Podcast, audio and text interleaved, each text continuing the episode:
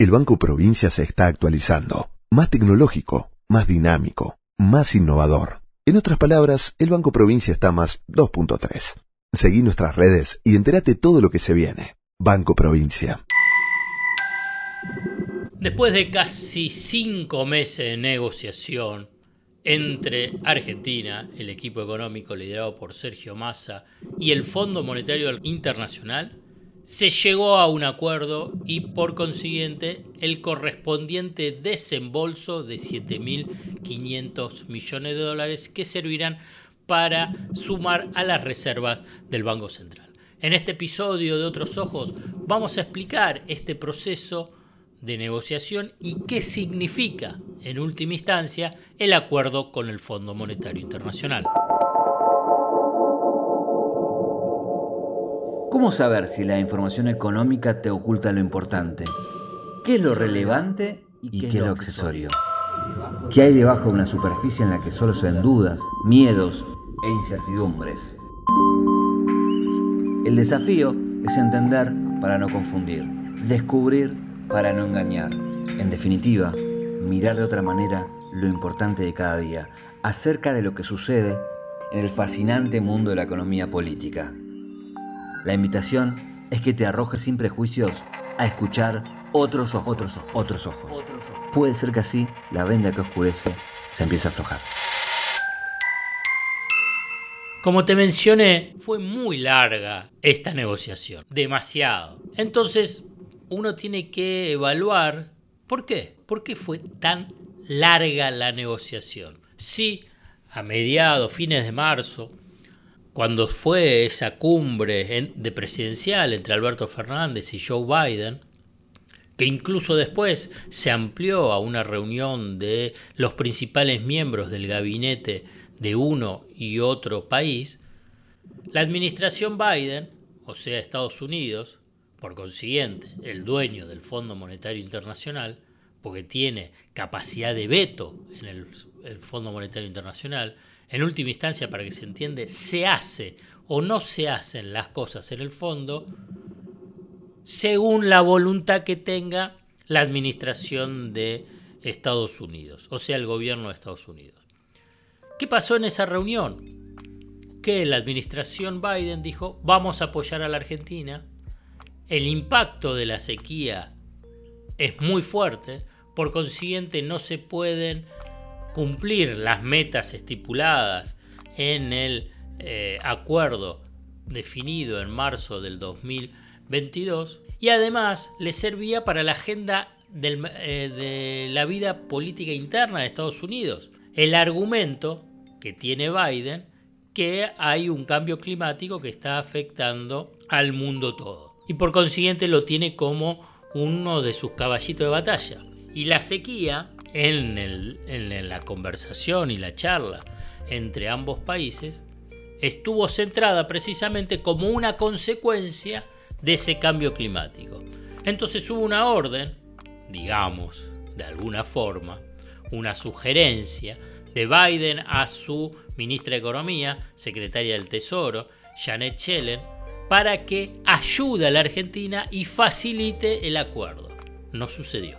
Por el contrario, el Fondo Monetario Internacional ha actuado, como ya lo mencioné en episodios anteriores, políticamente en la vida interna de la Argentina y jugando precisamente a favor de la oposición.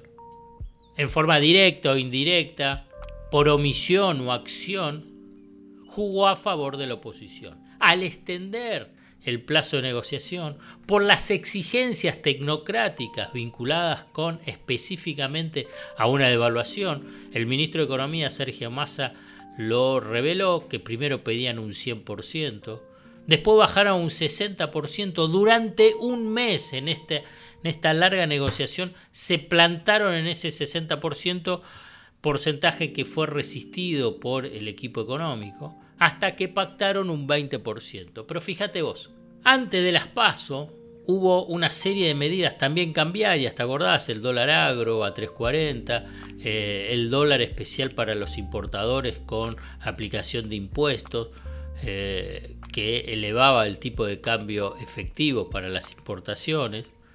cosa que iba a implicar mayores ingresos para el Tesoro, para tratar de equilibrar o algo compensar las pérdidas de recursos por menores exportaciones y, vía eh, menor recaudación de derecho de exportación. Y el Fondo Monetario Internacional anuncia junto con la Argentina que se llegó a un acuerdo, pero que el desembolso va a ser después de las PASO. Y después de las PASO, esperando a este 23 de agosto del 2023 para la reunión del directorio y que finalmente fue aprobado por unanimidad. Ahora bien, ¿qué hubo en el medio?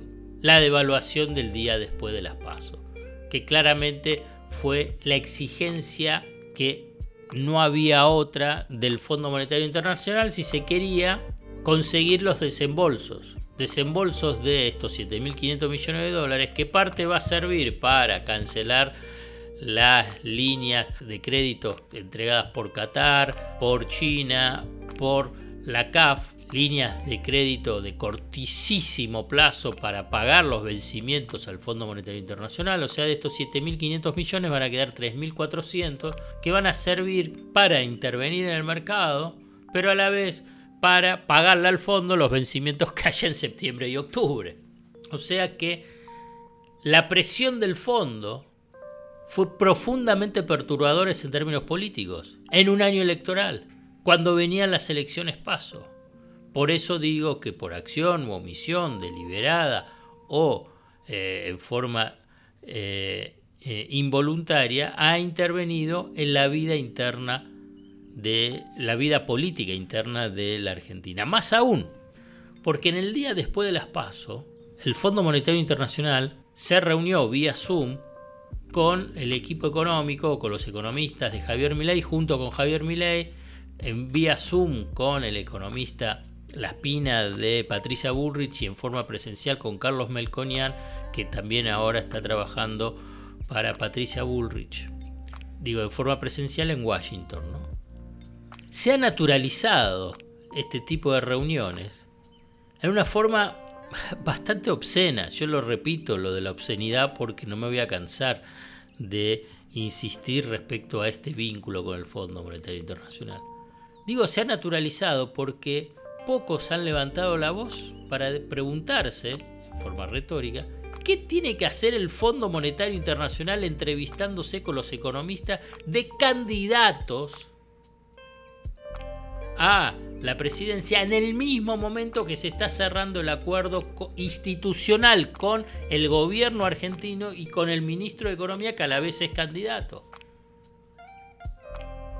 Digamos, uno puede decir, bueno, después de las elecciones de octubre primera vuelta, uno puede por lo menos decir, bueno, ya está definido quién puede entrar al balotaje, ya hay un presidente, se necesita un periodo de transición, saber cuáles son sus propuestas en función a el comienzo del gobierno del 10 de diciembre. Pero hacerlo ahora, en agosto, para mí es un escándalo, es un escándalo, que pocos han levantado, mejor dicho, casi nadie, porque se ha naturalizado esta injerencia del Fondo Monetario Internacional en la vida política interna de la Argentina y obviamente en la política económica. Y para cerrar y dar cuenta de lo perturbador para la estabilidad del fondo y a la vez la, voy a decir, la ignorancia de esa tecnoburocracia del fondo para la comprensión de las particularidades de la economía argentina,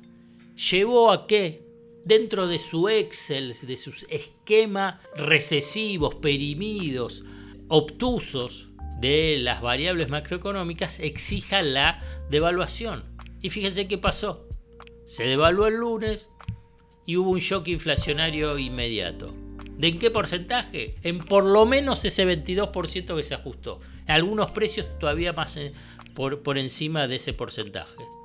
O sea que en el mejor de los casos, cuando se conozcan las tasas de inflación de agosto y septiembre, y por ahí también algo de mediados de octubre, de mitad de octubre, ya esa ganancia supuesta de mejora de competitividad porque le gana al índice de precio consumidor se consumió.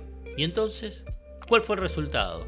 Quedase lo mismo, pero peor. Por el impacto negativo que tiene la devaluación. A ver, para que quede claro, no es estar a favor o en contra per se vinculado con la devaluación, con una devaluación. Lo que digo es que la devaluación en sí, sin un marco integral, sin un plan de estabilización, donde eh, implemente en forma simultánea sobre varias variables macroeconómicas y sensibles para eh, la población, no sirve para nada. Una devaluación así no sirve para nada. Al revés, agudiza las crisis. Esto no lo saben los del Fondo Monetario Internacional no saben que tienen que pensar una economía que es bimonetaria, que tiene una tasa de inflación muy elevada, que además es una economía con una inflación muy elevada y endeudada, y una economía muy bimonetaria, con una inflación muy elevada, endeudadas en dólares y con una economía cuyo banco central no tiene dólares suficientes y como frutilla del postre, ese endeudamiento es en dólares y con su acreedor individual más importante en dólares que es el Fondo Monetario Internacional, ese combo, ese combo profundamente complejo y difícil de abordar, al Fondo Monetario Internacional le da lo mismo, para pensar cuáles son los programas que se tienen que implementar. Esta experiencia, veremos cómo sigue con un próximo gobierno, quién será el próximo gobierno. En otro momento vamos a hablar sobre las propuestas eh, económicas de Milei, porque es el candidato individual más votado eh, en las PASO. Pero esta experiencia con el Fondo Monetario Internacional debería servir, debería servir de aprendizaje, de aprendizaje para que si hay un gobierno medianamente racional, y estoy diciendo claramente que no sería el de Javier Milei, tener una posición de negociación diferente al Fondo Monetario Internacional para no seguir esas recetas que son recesivas, regresivas y profundamente perturbadoras de la estabilidad política, económica y social. El Banco Provincia se está actualizando, más tecnológico, más dinámico, más innovador. En otras palabras, el Banco Provincia está más 2.3. Seguí nuestras redes y entérate todo lo que se viene. Banco Provincia. Hasta acá llegamos hoy. Otros Ojos te propone escuchar algo diferente para entender algo diferente del torbellino de noticias diarias que nos atraviesa en el mundo de la economía política. Hasta el próximo episodio.